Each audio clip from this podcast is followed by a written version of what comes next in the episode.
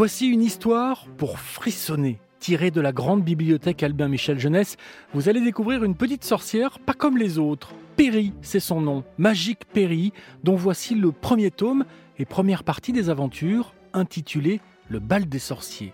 Un roman à lire dès 7 ans, sous la plume de Fabienne Blanchu et les dessins d'Ariane Delrieux. L'histoire est lue par Céline Mordavid de la bibliothèque Charlotte Delbo à Vigneux-sur-Seine, dans l'Essonne.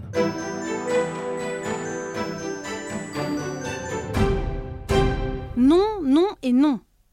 Péri, nom d'un crotal. Si c'est comme ça, je n'irai pas. La voix fâchée d'Enora Apfelstrudel fait maintenant trembler les murs du manoir.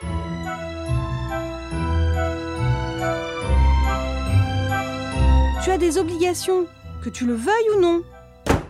Une porte claque et la fillette aux longs cheveux blancs passe en courant le long de la galerie de portraits où, depuis leur cadre, ses ancêtres les plus illustres la suivent d'un regard curieux. Elle débaroule les escaliers et manque de trébucher sur le vieux chat à moitié endormi. Matousalem, toujours dans nos pattes, grommelle Perry en l'enjambant, avant de décider de se laisser glisser sur la rambarde. Perry hurle Nora. Je suis ta mère, ne t'en va pas quand je te parle.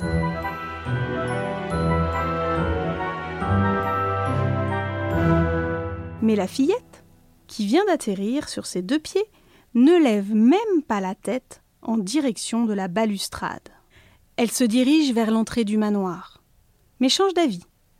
La porte en est si lourde et si haute qu'il est impossible de réussir une sortie fracassante sans avoir des siècles et des siècles de pratiques magiques derrière soi.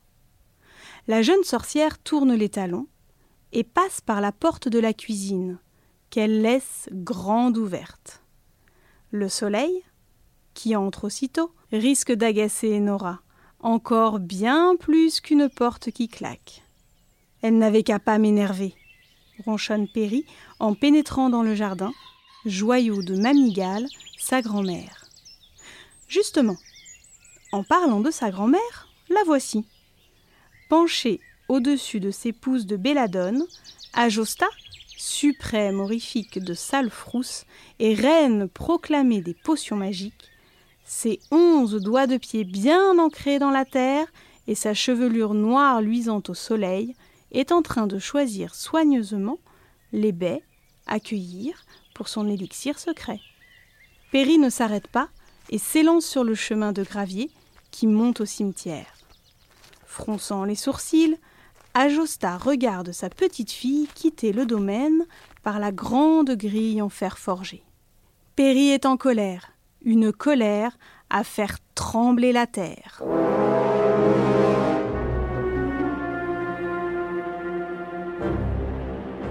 À son tour, bien qu'avec deux minutes de retard sur sa fille, Enora, des mèches grises dépassant de son chignon serré, sort en plein jour et lève aussitôt un bras pour s'abriter du soleil. Le printemps et l'été sont vraiment ses saisons détestées. Trop de lumière, trop de couleurs vives, trop de légèreté. Elle peste que les rappelés, la bave de crapaud et les balais de gala me viennent en aide. Cet enfant va me faire devenir chèvre. Apercevant la suprême, Enora se dirige vers elle. Maman, as-tu vu Perry? Ajosta attrape délicatement Chantal, sa migale préférée, qui tricotait des fils soyeux sur des racines de mandragore, la dépose sur son épaule et soupire. Que se passe-t-il encore? Son premier bal. Elle refuse d'y aller s'il y a un limité qu'on terrorise. La suprême en chef serre la mâchoire. Et la tradition Elle dit que traumatiser à vie même quelqu'un de l'autre monde, c'est passé de mode. Elle pense aussi que la vengeance, c'est barbare. Et ce, même si nous ne zigouillons plus les limités depuis des millénaires. Les yeux d'Ajosta se plissent et elle mormonne une formule incompréhensible. Dans un claquement de doigts, la suprême et sa migale domestiquée disparaissent dans un nuage violet. abandonnant là Enora, au milieu des fleurs d'aubépine, des pousses de sauge sauvage et des plants de datura. Si c'est comme ça, maugrit cette dernière en crachant par terre. Dans un froissement d'étoffe, Enora fait demi-tour et retourne à l'intérieur du manoir. Le cœur n'y est pas. Mais elle a le buffet du bal à superviser. Les zombies marmitons l'attendent en rang dans la cuisine, prêts, sur un simple ordre, à prendre place derrière les chaudrons, à découper en cubes les yeux de mouche, ou encore à ciseler les poils de bouc, comme l'exige la coutume. Au même moment, dans le cimetière, où elle trouve toujours refuge, Perry réfléchit. Ouais, pas besoin d'être sorcière pour savoir que sa mère s'est plainte à Mamigal. En voyant valdinguer un caillou du bout du pied, Perry tourne dans la sande baie, celle des Un pied dans la tombe, et salue Monsieur Ernest, un enchanteur, et Maître Graham, un druide celte. Tous deux jouent aux dames. Qui gagne? demande la jeune sorcière par politesse. Les pions noirs. Mais nous ne savons plus qui les a, lui répond le druide. À ce stade, vous devriez recommencer la partie, conseille Perry. Peut-être, soupire monsieur Ernest. En même temps, nous ne sommes guère pressés par le temps. Et les deux vieux amis rient de leur blague spectrale. Perry longe maintenant la travée F, celle des familiers, où sont enterrés les rats, les scarabées, les chats, les chauves-souris et autres crapauds de compagnie. Elle poursuit son chemin, tourne à gauche et arrive enfin à destination. L'allée J, celle de sa famille. Bonjour Papiera, dit Perry en déposant un baiser sur le front de la statue à l'effigie de son grand-père qui orne la sépulture.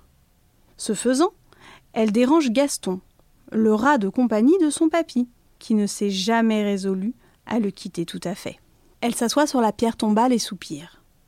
Maman et moi, on s'est encore disputés. Des entrailles de la terre, un bruit se fait entendre. Perry penche la tête pour écouter la voix d'outre-tombe. Problème Quoi est-ce? Papyra, tu as encore tripoté la connexion. Je te reçois à l'envers, ronchonne Perry. Ça comme? Mieux c'est? Hum, presque, C'est à cause de quoi cette fois? Demande Papyra en soufflant. Du bal. Et de la coutume, qui veut qu'on fasse bleuir de peur un limité. Je trouve ça arriéré. Tu sais qu'elle existe pour venger. Les sorcières qui sont mortes sur le bûcher, je sais, le coupe Perry. Mais Papyra, ça fait des siècles que c'est terminé. Aujourd'hui, les limités fêtent Halloween, en se déguisant, en sorcier, en momie, en zombie et en fantôme. Elle est là notre vengeance, non? Dans l'hommage que l'autre monde nous rend sans même y penser. Tu as tes arguments? Interroge le papy de Perry. Maman ne m'en a pas laissé le temps. Idée, tu. Recommencer. Une. Absolument. Dois-si. Ah. La connexion redevient mauvaise et clôt la conversation. Perry se relève. Elle s'empare de la clé dissimulée sur le rebord du chapeau pointu de son grand-père, l'introduit dans la serrure du mausolée situé non loin de la tombe de Papyra et entre chez elle. Comme toutes les suprêmes, c'est-à-dire les filles aînées de sa lignée, Perry a reçu cet endroit en cadeau pour ses cent ans. C'est là, dans ce silence mortellement inspirant, qu'elle réfléchit le mieux.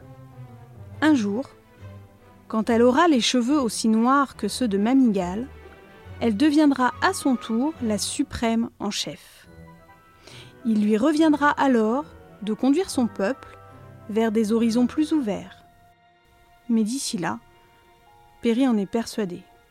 Il faut secouer les alambics pour le préparer au changement et ne pas rester bloqué au siècle passé. S'inspirer de ce qui se fait dans l'autre monde, ne pas tout rejeter délimité. Hum, Mais chaque fois qu'elle essaie d'en parler, Perry a l'impression que Mamigal fait la sourde oreille en frottant son onzième orteil contre son genou, tandis qu'Enora se met dans tous ses états. À les écouter, sorcier rime avec antiquité. pas avec modernité. Seule Tatibès s'intéresse à ce qui se passe au-delà des frontières de Salfrous et encourage sa curiosité en lui racontant tout ce qu'elle sait du monde où vivent les limités. Perry s'allonge sur les coussins multicolores offerts par Tatibès. Le nez en l'air, elle se triture les méninges pour essayer de trouver une sortie à cette impasse. Aller au bal ou pas? Obéir ou désobéir? Hum, crotte de bouc rouspète Perry. Il doit exister un moyen de tout arranger. Soudain, à la porte du mausolée, un bruit se fait entendre. Si l'alarme hibou ne s'est pas déclenchée, c'est qu'il s'agit d'une personne autorisée à pénétrer sur son territoire. C'est simple, ils sont au nombre de trois. Pharaon, son corbeau, Squelette, le majordome du manoir, et évidemment Tatibès, qui l'a aidé à décorer cet endroit. Au bruit des pas, Perry en déduit qu'il s'agit de Squelette. Gagné Bonjour, Miss Perry. Je peux entrer? Squelette, toujours respectueux des bonnes manières, ne mettrait pas un tarse dans le mausolée privé sans y avoir été formellement convié. Bien sûr, squelette, dit Perry, qui s'est levé pour l'accueillir.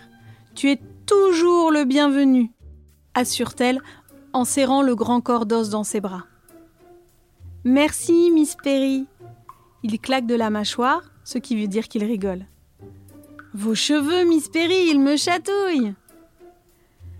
Perry se détache de lui avec un grand sourire. Elle glisse deux vieilles baguettes magiques, de celles qu'on utilisait avant, dans sa tignasse pour la dompter, et propose au majordome de s'asseoir. Mais, comme à son habitude, celui-ci décline le coussin moelleux rembourré de soie d'araignée. Il déroule plutôt un tapis de yoga, qu'il laisse toujours là, et prend la pose du lotus.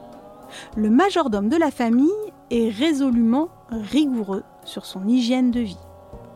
Il ne mange rien, marche beaucoup et médite.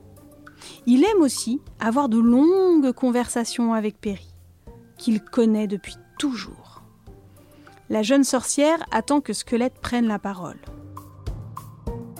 Les murs ne sont pas si épais au manoir, commence-t-il.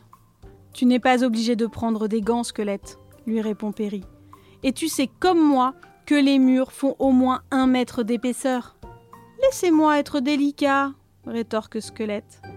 Perry lui sourit. Je sais que tu n'aimes pas quand nous nous disputons, maman et moi. J'ai toujours trouvé que la colère était mauvaise conseillère. Et c'est vrai, je suis malheureux de vous entendre vous quereller. Elle veut toujours me commander et m'imposer ses choix ou ceux de Salfrousse, comme s'ils étaient gravés dans du marbre, réplique Perry. Vous êtes des femmes de caractère dans cette famille, continue le maître yogi. Notre suprême en chef, votre maman, votre tante aussi, et bien sûr, vous. Maman est bloquée sur le vieux code de conduite et passe son temps à m'obliger à faire des choses qui ne servent à rien. Piloter un balai, apprendre de vieilles formules par cœur, cuisiner des potages d'un autre âge. Enfin tout ça, quoi. Ainsi se termine la première partie de Magique Perry, le bal des sorciers, de Fabienne Blanchu et Ariane Delrieux. À très vite pour la suite de cette aventure. En attendant, vous pouvez retrouver ce podcast et tous les podcasts RTL sur l'application RTL et vos plateformes favorites. À bientôt!